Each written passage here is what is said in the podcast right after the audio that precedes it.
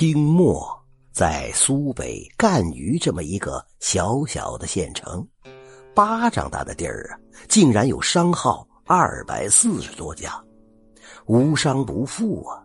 有钱人多了，自然少不了逞能摆谱、夸强斗富的。当年两大盐商为了比谁更富有，往滔滔大河里你一张我一张的扔金叶子。就是这里的爷们儿吃饱了撑的折腾出来的事儿。这个城里呀，有一个叫海爷的，姓王，祖籍山西灵石县，据说是山西王家大院的后裔。海爷是个游商，生意做得很大。有了钱，海爷就盘算着建一个宗祠，以便祭祀祈福。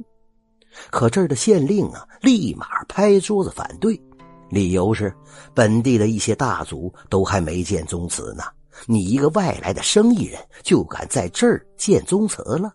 不，就是不给你建。哪知道海爷这儿还犟上了，四下找人软硬兼施，硬逼的县令松了口，建也行，反正城里是没地儿给你。既然你本事大，就在城西的河上建吧。县令暗中吩咐下去，县内不允许任何人给海爷提供填河的土石。县令暗自冷笑：“哼，没有土石，我看你怎么填河。”海爷也在暗笑：“谁说填河一定要用土石啊？”不久，这县城外边一大早来了一长溜的车，好家伙，绵延几里长，全是一人多高的马车，满载货物，整车整车的往河里倒。我的妈呀！海爷竟然从山西老家拉了上千车的煤炭来填河。那个时候，民间管煤炭叫乌金，金贵着呢。这让县令以及其他的富门大族看得眼儿都绿了。海爷这么一折腾啊，城里其他有钱的人就坐不住了，风头还能让你一个人独占了？后来，本地一个钱庄老板晚上喝多了，路过海爷家的宗祠，就在宗祠前的石狮子下边，无比痛快的拉了一泡屎，于是啊，当即就被海爷家的。家丁给逮到了，两排灯笼开道啊！海爷的轿子来了，没等海爷开口啊，钱庄老板说：“你这狮子请谁打的？我双倍赔你。”钱庄老板这么说，是有缘故的。在这之前，他曾对旁人说过，他要把海爷宗祠前的石狮子搞过来，最后当众砸了他，折折海爷的威风。钱庄老板说完，脑瓜子一个劲儿的往轿子那边瞅，可是海爷连轿子都没出，只在轿子里头轻轻的咳了一声。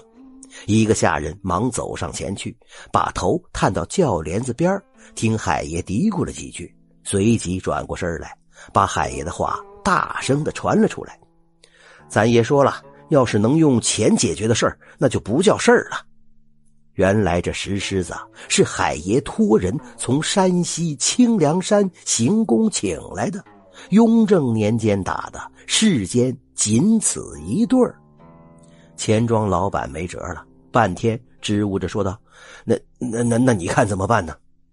轿子里边又传来海爷轻轻的一咳，下人又探过头，随即回身喊道：“咱爷说了，把内衣脱下来，把屎装走。”钱庄老板被逼得没了法子，三九的天儿啊，寒风萧瑟呀。他哆里哆嗦的脱下白净的内衣，准备将屎弄走的时候，轿子里的海爷突然拍了拍手，下人立刻将轿子一压，海爷轻轻的走了出来。他走上前去，将钱庄老板一扶，笑道：“兄弟，开个玩笑，今儿个这事儿啊。”就这么结了吧。于是打这儿起，所有商号、所有有钱人，再没人敢和海爷叫板了。这个事儿啊，在老百姓的嘴里嚼了好多年，直到海爷老了，不大露面了。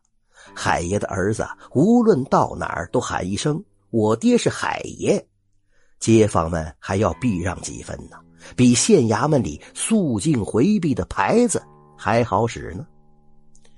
海爷的儿子听着他爹这个故事长大的，觉得这辈子能像他爹那样摆一回谱，让当地人津津乐道几十年，也不枉在这世上活一遭啊！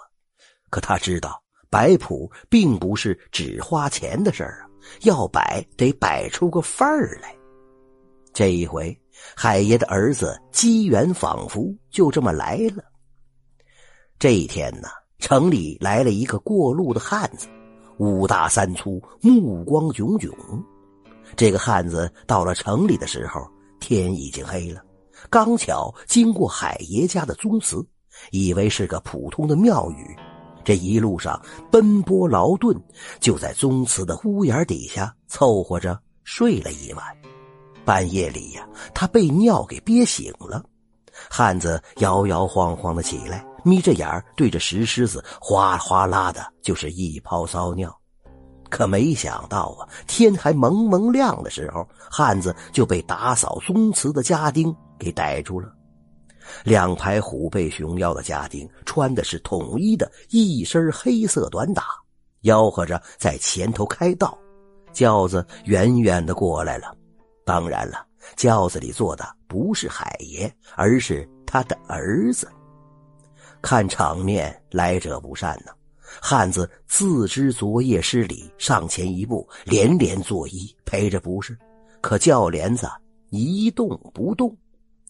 汉子也算是个懂礼数的人，尿了人家的宗祠，的确不是说几句好话就能了结的。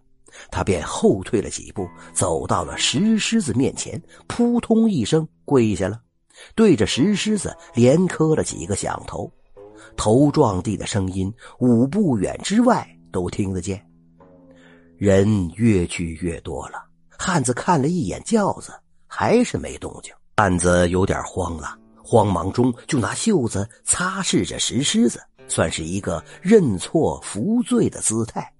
这个时候，人群里有人吆喝了一声：“用衣服装吧。”汉子觉得有点委屈了，那尿都渗到石狮子和泥土里了，怎么装啊？旁边有人小声的告诉汉子：“当年轿子里这位爷的老爹就是这么折腾人的。”汉子听了，就脱了衣服，将石狮子下边的土一点一点的抠到了衣服里，这就算是把尿装了吧。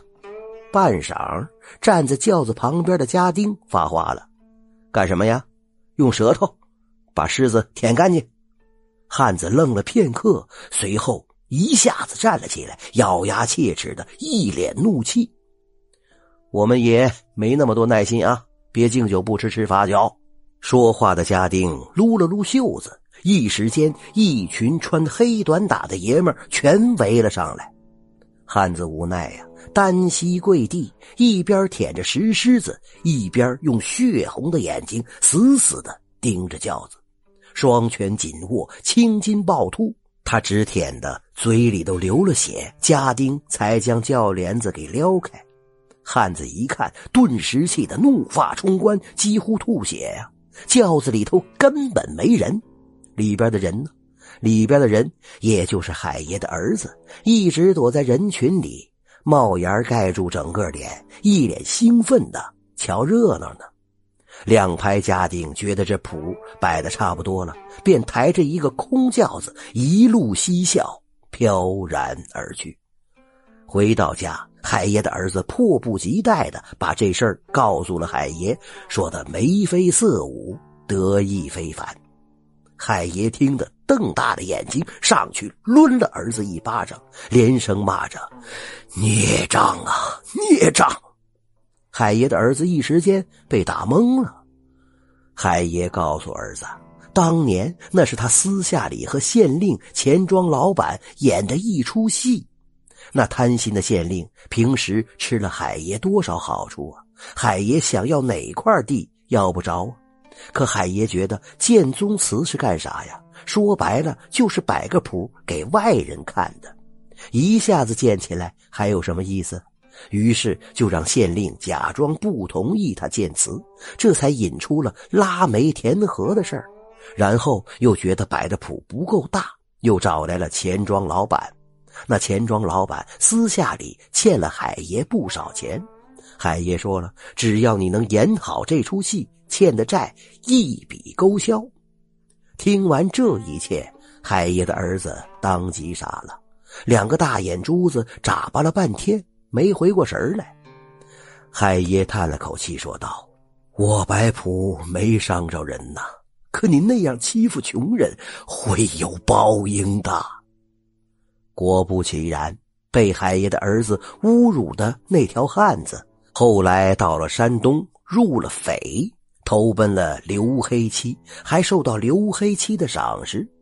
再后来呀，这个家伙带着一波土匪，把赣榆县城给围了，并在城门口大声的吆喝：“这一趟只为报仇，不夺不抢。”街坊们勿要害怕。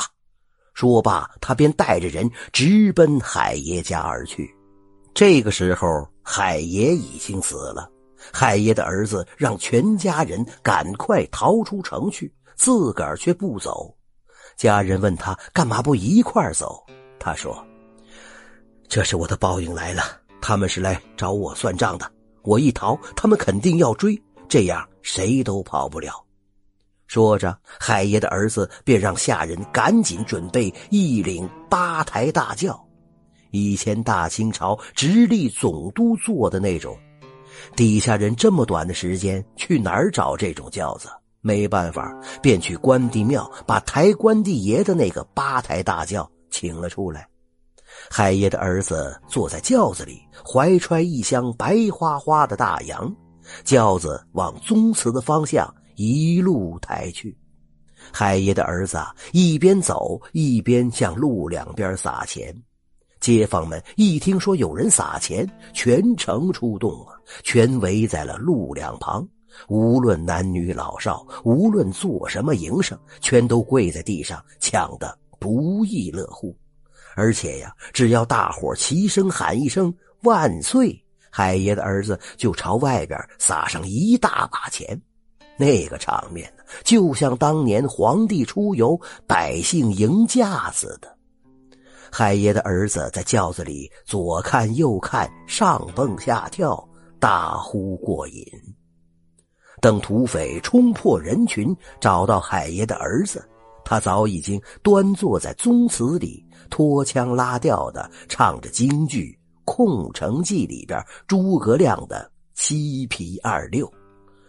我正在城楼观山景，耳听得城外乱纷纷。